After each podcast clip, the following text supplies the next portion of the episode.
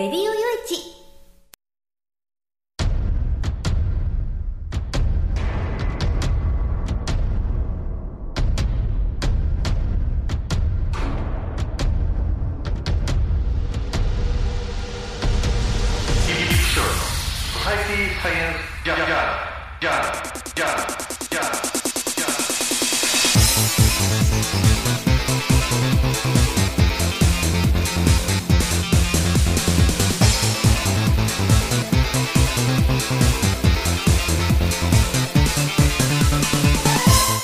皆さんハローじゃ。ご機嫌いかがですか？ソサイティサイエンスジャーナル第557回ぐらいじゃなかったかなと思うんですけれどね。えー、ねもう10月も最終週ということで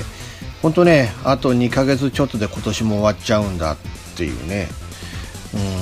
んもうね6分の5が今年も過ぎようとしているっていうことで。でしかもねなんか暦が正確というかなんというか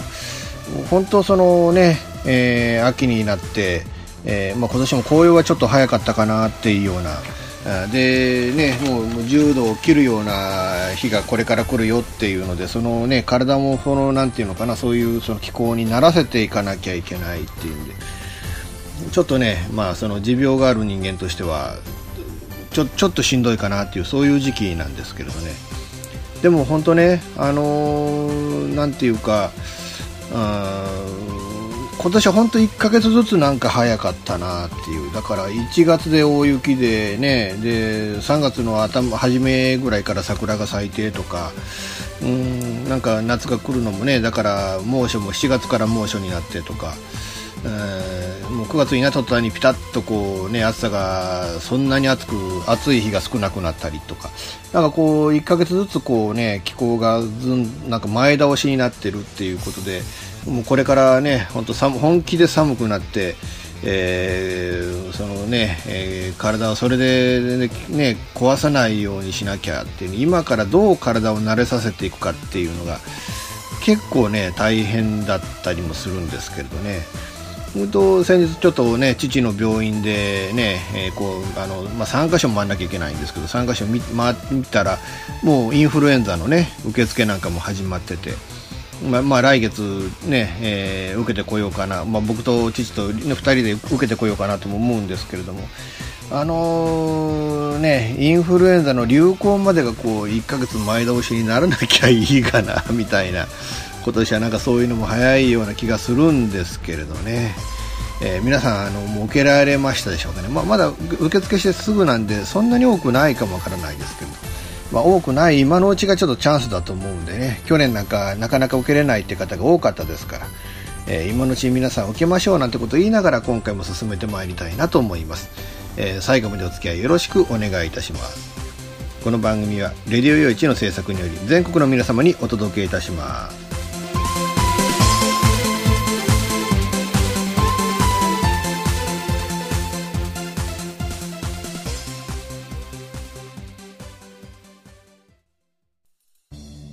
FM 玉川をキーステーションに全国ネットでお送りする FM ミッドナイトハイウェイサタデースペシャルマイフレンド様のハイパーウィークエンドでは身の回りの出来事や1週間のニュースの中から話題を拾って毎週1時間お送りしております。また時にはゲストをお迎えしてのフリートークスペシャルとしてもお送りしております。週末の情報バラエティ番組マイフレンド様の Hyper Weekend Internet Radio Station New Wind で毎週土曜日に配信しております。ぜひ皆さん聞いてくださいね。ネットアイランド。会社で役立つ面白応援グッズの紹介をはじめためになる情報ミュージシャンの生出演など映像でお届けする30分の生放送。テレビビンゴネットアイランドは毎週水曜日19時30分から20時。テレビビンゴで放送中です。スタジオジュノンからのお知らせです。ああのや。ああのさ。チョイスラジオの説明するんだけども。チョイスラジオの説明をするんですけど。毎週月曜日の23時から。毎週月曜日の23時から。スタジオジュノンのサイトでや。スタジオジュノンのサイトでね。配信していくからやみんな聞いてけろな。配信をしてますからぜひ聞いてくださいね。詳しくはチョイスラジオって検索サイトでググってけらい詳しくは検索サイトで「チョイスラジオ」で検索してね。で待ってっからや来てけらいじゃあ待ってるからね。来てね。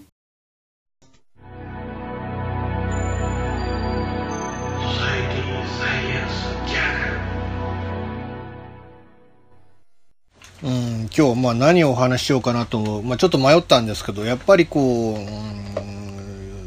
注目度で言うとやっぱサウジアラビアの皇太子まいかねあのが関与したと言われている。まだ関与したという証拠が出てきてるわけじゃないんですけどね。うんまあ言われてる。多分そうじゃないかなっていうふうに言われているっていう、うん、そのまあカショジ記者の殺害事件。もともとね、えー、だから、カショジ記者は大使館から、ね、トルコのサウジアラビア大使館から、うん、まあ出て行ったと。言ってたのが、その、大使館内で、うん、喧嘩の末に、まあ亡くなったんだと。まあ殺されたんだと。ね、偶発的な事故だったんだ、みたいな言い方をしてた。だけど、なんか、もうこれ今お話してるのが10月26日の、もうこの金曜日の、この朝の午前中10時20分ね、この段階でのお話なんですけれども、うん、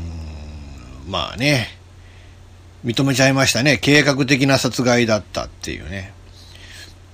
まあ、あの、当然のごとくムハンマド皇太子が関与したっていうことは、まあ言ってないというか、まあ言えないでしょうねとは思うんですけれどね、えー、そこを認めてしまうと、本当その国自体が瓦解してしまうような、そんな危険性もあるでしょうし、うんまあ、何よりちょうどタイミングも悪かったですね、まあ、サウジアラビア的にはね。あの、国際的なね、経済フォーラムを主催するっていうことで、で、全世界からね、投資家やら、いろんな国やらが集まって、で、そこで、えー、サウジアラビアのお金で、いるファンドで、で、いろんな事業をね、えー、起こしていきましょう。展開していきましょうっていう、そういうタイミングだったのに、結局ね、大きなファンド、ね、何兆円単位の、10兆円って言ったかな。えー、そういう超巨大規模のファンドを、うん、立ち上げる、一緒に立ち上げる予定だった孫さんもね、講演をする予定をキャンセルしてっていう。まあ当然ですよね。行ったら、行ってなんか喋ってきたら、孫さんに今度非難が集まって何考えてんだお前はって話になるでしょうからね。うん、だからまあそれもできなかったっていうことで。まあ、なんというか、うん、サウジアラビアも追い詰められるところまで追い詰められていって、で、そこで結局、なんかトルコ側が新たな証拠を提示したので、うん、その、計画的殺害であったことを認めざるを得なかったって言うんですけれども、じゃあ、な、誰が何をどう計画して、どういう、えー経緯でまたその殺害を計画するに至ったのかみたいな説明も必要になるでしょう。ね、今後そのサウジアラビアっていう国が政府がそれをそのな、ね、皆が皆納得するような形でそれがこう提示できるのかどうかっていうのが今後の注目点なのかなと思うんですけれどね。でもなんかね、あの、ムハンマド皇太子が海外のね、あの、人に対して、えーこのね、えーなん、どうしてそんな大騒ぎになるんだっていう、えーようなことをおっしゃられたっていう。だからなんていうのか、自分たちの言うことを聞かない勢力を殺してしまうっていうのは、なんていうのか、そのサウジの王家にとってはそんなに異様なことではなかったのかなっていうね。えー気もするんですけれどね。ただ、正直、僕としたら残念ですね。あの、なんせね、やっぱりその、この、ムハンマド皇太子ってやっぱりサウジアラビアの、それまででそのイスラム教で凝り固まった価値観を、あアメリカ的な文化を取り入れて、えーで女性でも運転、ね、車の運転できるようにするとかあるいはサッカーに、ね、見に行けるようにするとかそういう形でうんなんていうか本当解放していって新たなね、えー文化を作っていくんだっていうそういうねあの物分かりのいい人っていうイメージだったのに。え結局そう自分の言うことを聞かないそのマスコミの人間であってもこれ権力者 で権力闘争でそうなるっていうのはうんまあ、理解はできるわけじゃないけど、まあ、これまでの歴史はそうだったんだなっていうような、うん感じのね、ではあるんですけれども、でもそうじゃなくて、そのマスコミの人間で気に入らないやつまで殺しちゃえっていう発想になるっていうね、うんのそこまで聞くとなんか本当、あの、残念だなと、なんかこう、そういう価値観になっちゃうのかな、こういう独裁国家ではっていうふうにね。で、実際そのサウジアラビアっていう国は本当内部のことが外に出てこないっていうか、まあ、ビジネスでしか日本人入っていくことができないわけですよね。えー、観光で入れないっていうね。うん、まあそうね、あのとにかく閉鎖的に自分たちナゲティブであの自分たちの大きがその都合の悪いことをやっているって、ね、やっていることがあってもこの海外にそれが発信していかないようにっていうことで観光客を入れないっていう、まあ、そんな発想がそうね、あの発想からそういうふうになってるんでしょうけれども、うん今後も閉鎖的になっていくのかなっていうね、だからその、なおのこと、こういうことがあって、で、国際社会との折り合いをどうつけていくつもりなのかなっていう。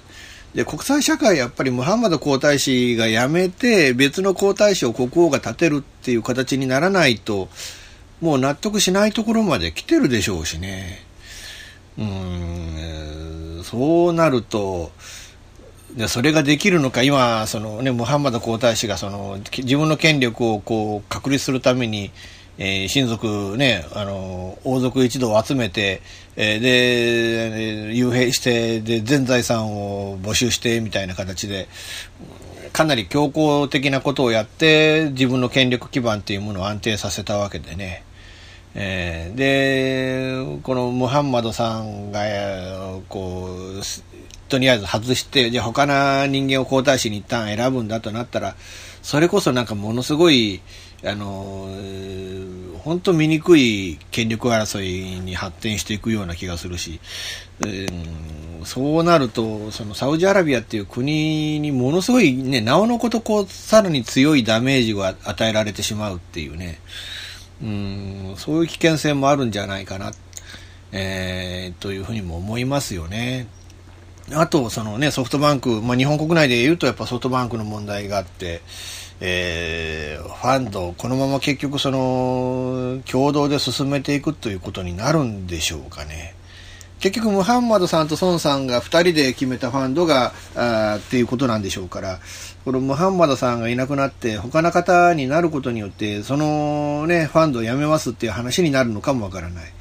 あるいは、いや、ファンド続けましょうよってなった時に、それをね、あの、日本国内の世論とか、あるいはその経済界とか、あるいはその政府とかが、それに対してどういう、なんかね、物申すようなた、ね、ことをしないのかどうかっていう、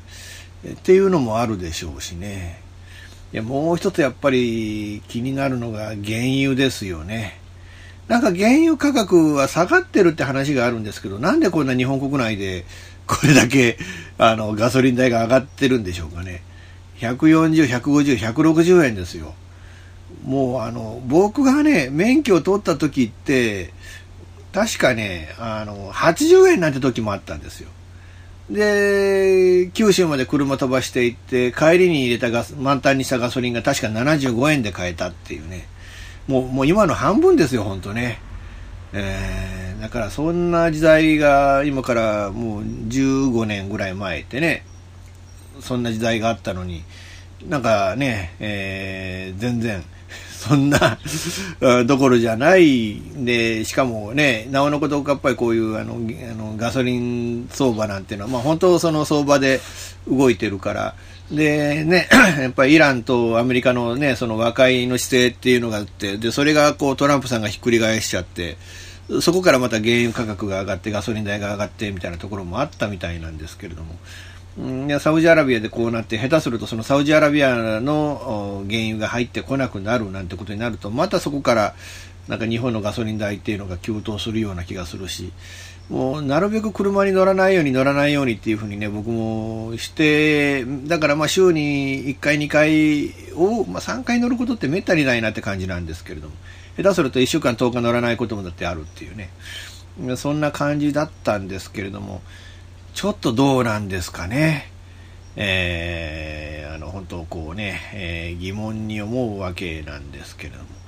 あの、とね、我々ね、生活する上で、特にやっぱりガソリン代が上がる、あるいはそのね、えー、その、軽油代が上がるってなってくると、やっぱ物流のコストが上がって、そこからやっぱりね、やっぱ生活にかかる費用が上がっていくっていう問題にもなってくるし、うんなんか自分たちが動くのもね、動きにくくなる。で、これだけ今、まあ、原子力発電所がこう止まっている状態では、やっぱり火力発電のコストそのものにも影響してくる。だから電気代が上がりやすいなんてことにもなってくる。だからその我々の生活がこうね、こう、やっぱりこう圧迫されていくっていう、その原因の一つにもこの今回の事件っていうのがこうね要因になりななりやすいっていうか多分なるだろうっていうのはね、感じなので本当なんとかあのね早く国際社会と折り合いをつける形で解決をしていったといていただきたいなとでましてややっぱりねその殺人なんでねうんもうそれはあのねまあ、あのぶっちゃけ北朝鮮による金正恩ナム殺人事件なんてのもあったじゃないですか。ね、国家がこうね、えー、一人の人物を、殺すんだっていうのがね、だからそれに対して、やっぱりこの責任の取り方っていうものは考えてもらわなければならないし、あの、なんかこうね、あの、どんどんどんどんなんか世界が右に右にこう傾いていく中で、こういう事件っていうのが増えていくのかななんか本当嫌な、嫌な世の中になってきたなっていうのと、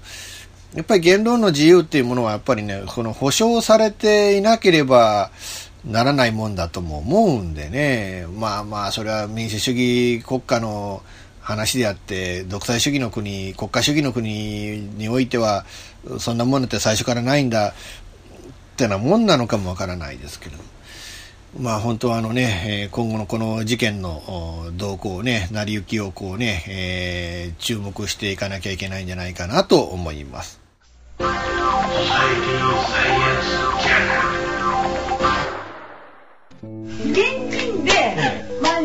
うのが夢なんですよ。あ、間延しちゃったら一番いいな。そう、無理だと思う幸せな家庭を作るのと。留学したいんですけど心理学の方を勉強したいなと思っていて、うん、であのマンション建てて一番上に住むっていうのが理想かな。あなたの夢を応援しています。風俗リンクラジオ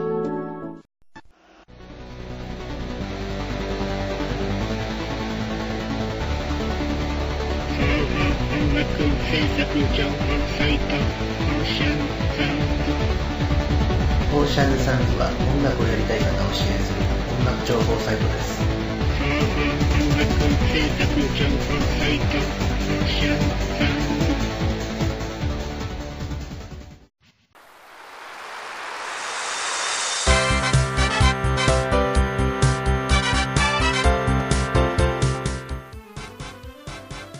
ズゆるいお話は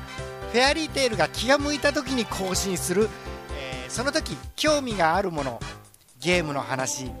自転車のお話まあ社会状況のお話そういうものを題材に、えー、ゆるくゆるく語る番組です。ぜひ皆さん聞いてね。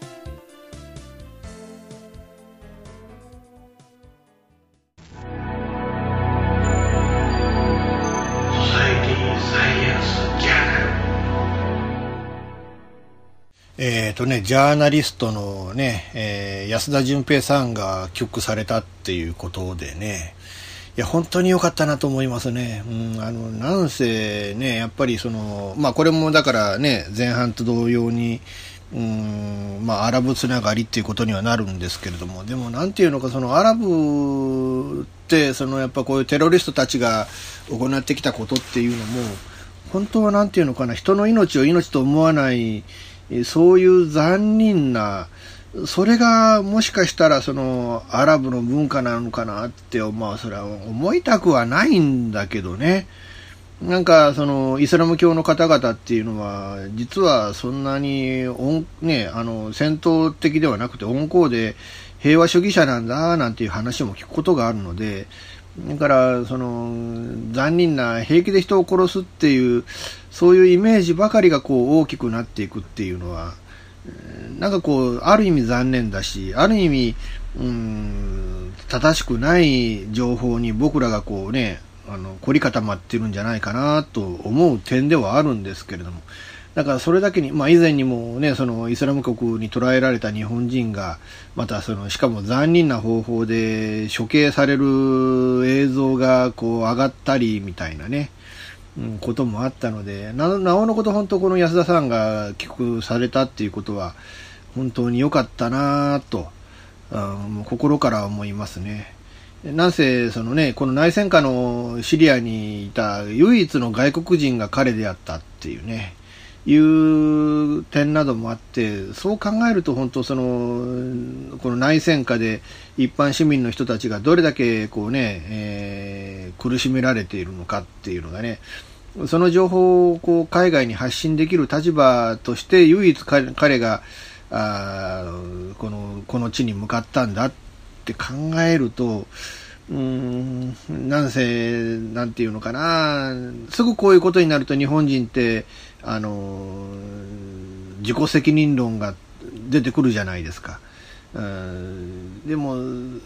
そうとばっかりはやっぱり使命を持ってそこの場に行ってるんだってことを考えなきゃいけないっていうね。うんまあ、自己責任は自己責任であるのは確かだとは思うんです。だからそこは否定はしてはいけないんだけれども、でも、例えて言うと、じゃあ、本来、マスメディア、各、ね、各社がこういう場に記者を送らなければならないんだけれども、今、そのね、えー、記者が社員として労働組合に所属して、で、取材に行ってこいって言うと、労働組合の反発でそれが止められるみたいな、そういうご時世の中で、じゃあこういう戦火の取材って誰がしてくれるんだって言ったら、フリーのジャーナリストに頼る以外がないっていうね。うん、そういうなんか現実もあるそうですよね。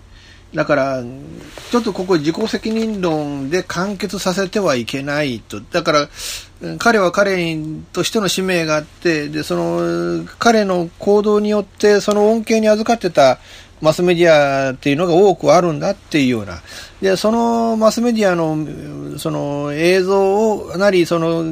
報道をやっぱり我々一般市民が見ている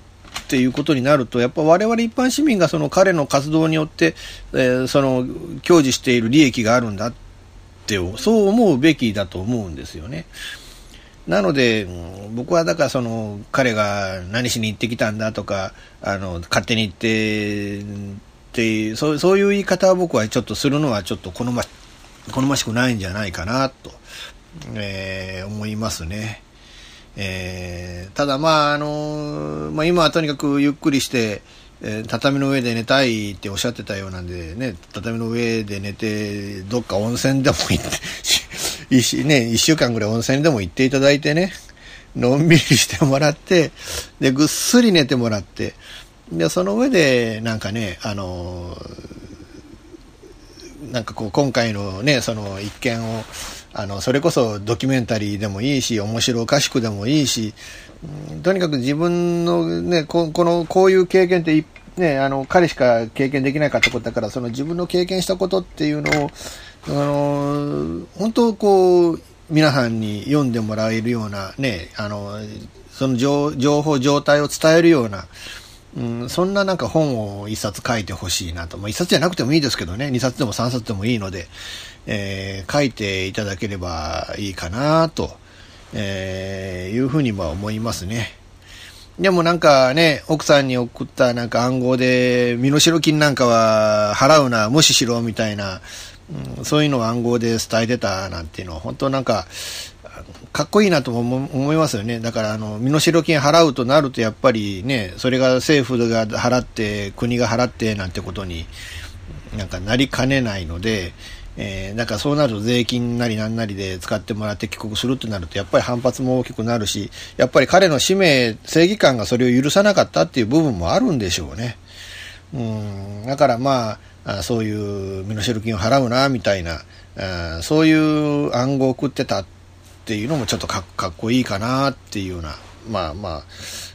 とはいえ、とはいえ、やっぱり彼はなんか複数回これまでに、こうね、こう身柄を拘束されたことがあるっていう話なので、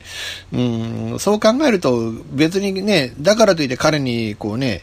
えー、責められる点は何もないのかっていうわけにもいかないだろうなと、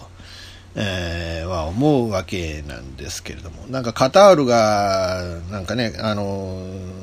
身代金を負担してくれて、結構何億っていうような、あるいは何十億っていうような、結構かなりの大金を、えー、払ってくれた代わりに払ね、なんか建て替えてくれたなんて話もあって、えー、いや別にそれは日本政府に請求することはないんだ。ただ、そのこういうその人質の解放に国として、えー、我々は解放、あのね、あの、解放活動をしてるんですよっていう、その姿勢を見せるがために、なんか、カタールはこういう時になんか身代金を負担してくれるんだ、なんていう、そんな話もありますけれどね。えー、まあ、微妙なとこですよね。うん、だからカタールっていう国のおかげで安田さん帰ってきたんだって思えば、それはカタール政府に対して、ね、やっぱりさ、協力してくれてありがとう、身代金払ってくれてありがとうって言うべきなんでしょうし、ただ、テロリストにお金を渡してしまったっていう部分では、うーんっていう部分もあるし、一概にだからそれを非難もできないし、歓迎で大歓迎もできないしっていう、ただまあ、そのね、カタールという国、あるいはそのカタールの王族の方々に対しての謝意は送るべきなんだろうなと。えー、まあ、尽力していただいたわけで、しかもまあね、あのトルコであのかい、ね、その保護されたわけですけれども、でも、あのその発表がカタール政府からあったっていう、いうことも考えるとね、やっぱそれだけ大きな、まあ、ご尽力をいただいたんだっていうことにもなるんでしょうから、もう本当なんていうのか、これかなんなんとも言い言い難いなんかこう微妙なところが、うん、この件に関してはあるなと、えー、いうふうにはまあ思いますよね。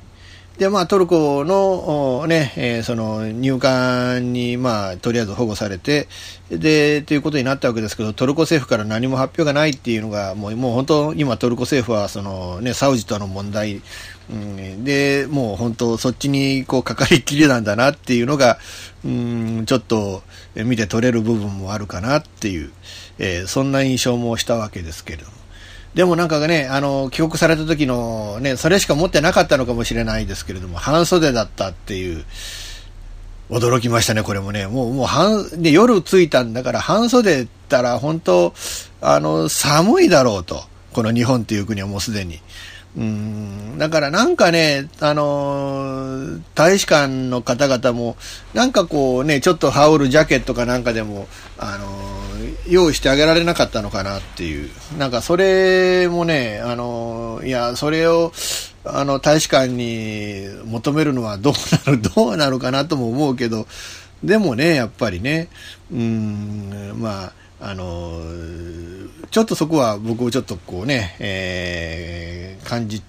た点なわけなんですけれども、とりあえず安田さん今後ね、えー、まあ、数日間、えー、病院に入院して検査をすると。まあもちろんこれね、やっぱこれだけ痩せたってなると、とりあえず今の健康状態はいいよとなっても、あの、ストレスでね、えー、どっか癌ができるとかなんとかっていうのこともあり得るので、えー、それは本当ね、ちょっと、あのきちっと健康状態を調べて、えー、ね、元気に、本当に元気なんだよっていう、えー、ことをちょっとね、えー、確認をしていただきたいなと。えー、思いますよね。で、その後、ちょっとよく、本当ゆく、ゆっくりと、あのね、えー、もう温泉行ったりして、ぐっすりと寝ていただきたいなと思うんですけれども、なんかこう、抗菌状態はもう、あの、虐待としか言いようがない、暴力も受けていたっていうことで地獄だったと。えー、身体的なもの、精神的なものも、えー、今日も返されると考えるだけでだんだん自分をコントロールできなくなる。えー、半年以上も水浴びをさせてもらえず、えー、武装勢力の、えー、機嫌が悪いと食事に缶詰を出しながら、缶切りを渡さなかった。あそんなこともあったっていうことで、まあね、うん。なんか、まあだけど今後ね、あのー、まあ以前にもこう殺害された事件なんかもあって、やっぱマスコミの方々も今後、うん、こういう戦時状態のところへ、えー、ね、こういうところの報道、やっぱこう姿勢を考えていただかないといけないですよね。やっぱりこう、こういうところに行くっていうことは、やっぱりこういう拘束されて、身代金を要求される、あるいは自分たちの勢力を誇示するために、えー、殺されてしまうとか、そういうことだってあり得るっていう、えー、ことなんでね。うん、だから、なんか、とはいえ、やっぱり何らかこういう中の状況、特にやっぱり一般市民の人たちがどう苦しんでるのか、で、それを伝えることによって、この内戦をどう早く終わらせるのかっていう、えそういう思想っていうのが、その、その情報をね、えー、得た国々の中で生まれてくるっていうこともあるでしょうから、今本当にね、その反政府勢力の一部がアメリカが支援していて、で、そのアサド政権をそのロシアが支援していてっていう、その米ロ対立の中のね、結局代理戦争を彼らがやってるっていう状況の中で、うーん、もう、一般市民の方々はどれだけ苦しんでるのかっていう、そこにも寄り添わなきゃいけないとも思うのでね、うん。でもこうこういう彼ら、こういうマスコミの方々の活躍によってそれらがこう各国にこう、ね、その情報が流れてくるっていう部分もあるので本当あのこれはまあ難しい難しいんでしょうねやっぱりね。うん、どう、どう情報をどう伝えていくかっていう、その難しさっていうのはこれからマスコミの方々がこう解決していくために考えていかなきゃいけないことなんだろうなと。まあ、思うわけなんですけれども、えー、まあ本当あの安田さんの曲をね、えー、心からあお喜びしたいなと思います。ソサエティサイエンスジャーナルほぼ毎週金曜日更新しているミスター y のワイワイフライデー。絶好調でお送りしているははずなんですけど皆さん聞いてますか？本当にメッセージが来なくてしょぼーんな私ですが皆さんからのメッセージも募集中。できれば毎回聞いてください。私も毎週更新できるように頑張ってます。ミスター Y の YY フライデー。毎週金曜日ほぼ更新中です。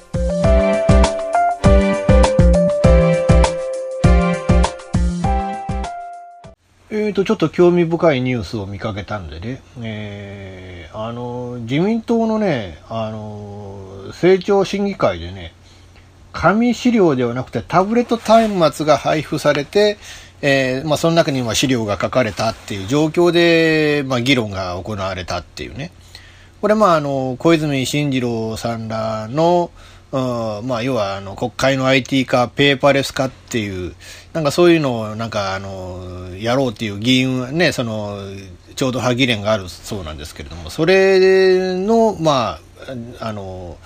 申し入れみたいなので、まあ、そこから初めて行われたっていうね。で、実はその、以前、その国会にね、えー、パソコンを持ち込んでっていうのがあっったんですけど、まあ、携帯持ち込んで、パソコン持ち込んで、で、その中で、こうっていう、あの、ペーパーレス化をしようっていうような、そういう動きが一時期あったんですけれども、まあ、よからぬ議員さんが、まあ、それで、まあ、遊んでたと。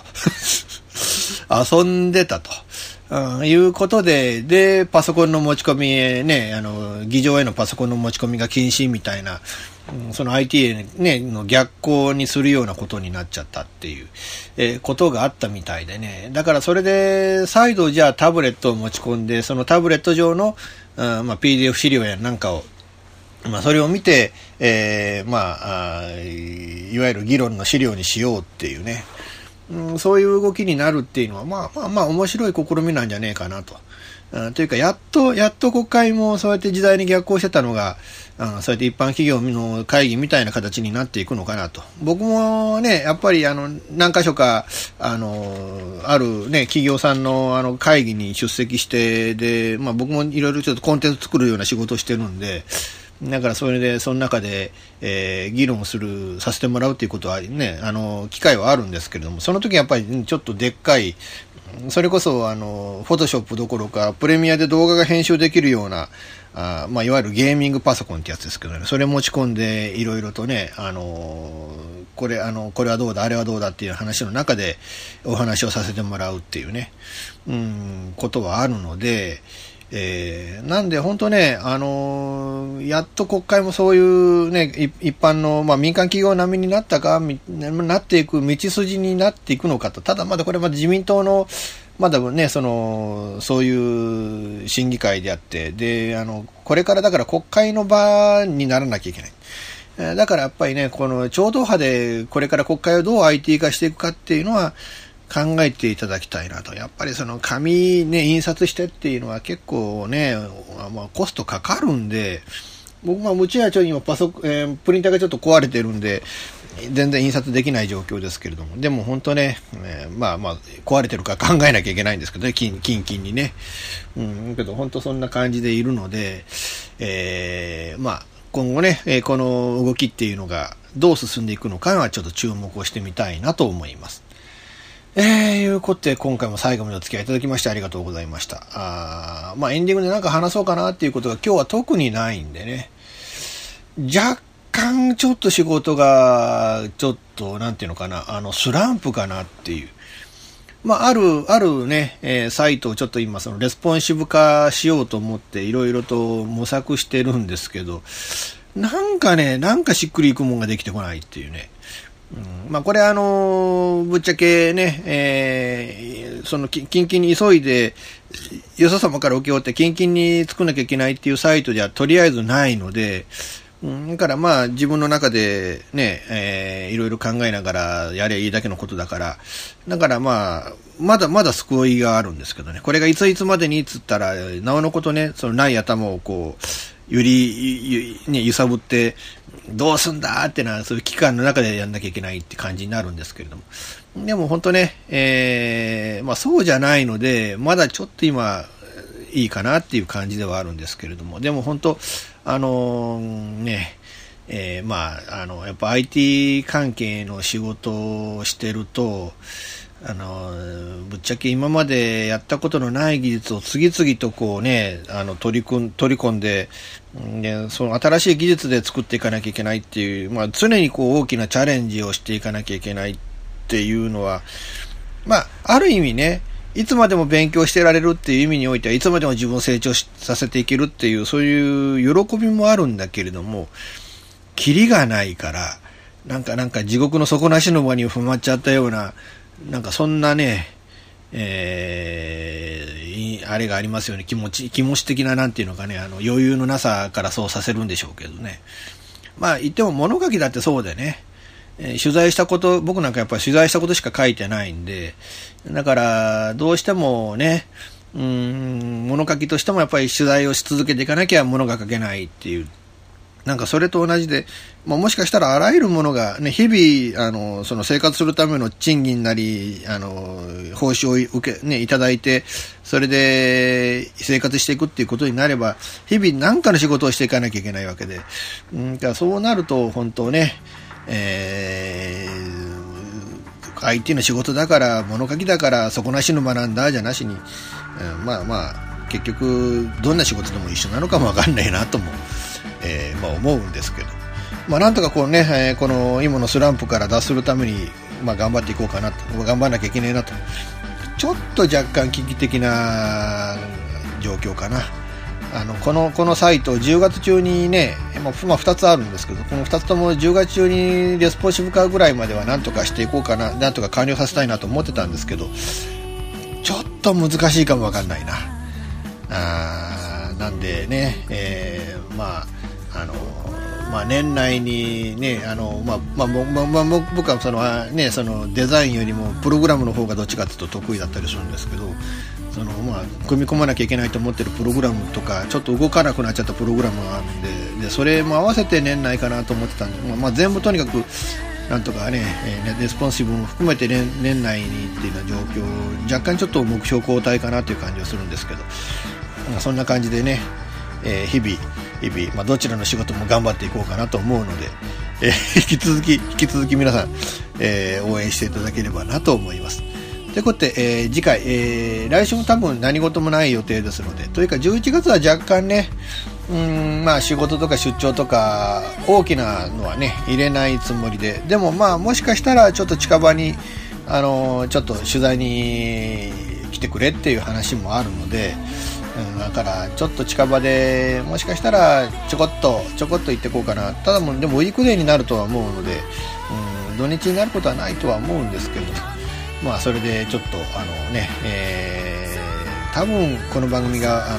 取材のため出張のためにお休みですっていうことは11月はないと思うんですけれど、えー、まああの来月もね頑張ってやっていきますので、えー、応援していただければなと思います。この番組はレディオ用一の制作により全世界の皆様にオンデマンドポッドキャスト FM ラジオでお届けいたしました。お相手はイプシロンこと吉岡雄一郎でした。ではまた次回ごきげんよう。さようなら。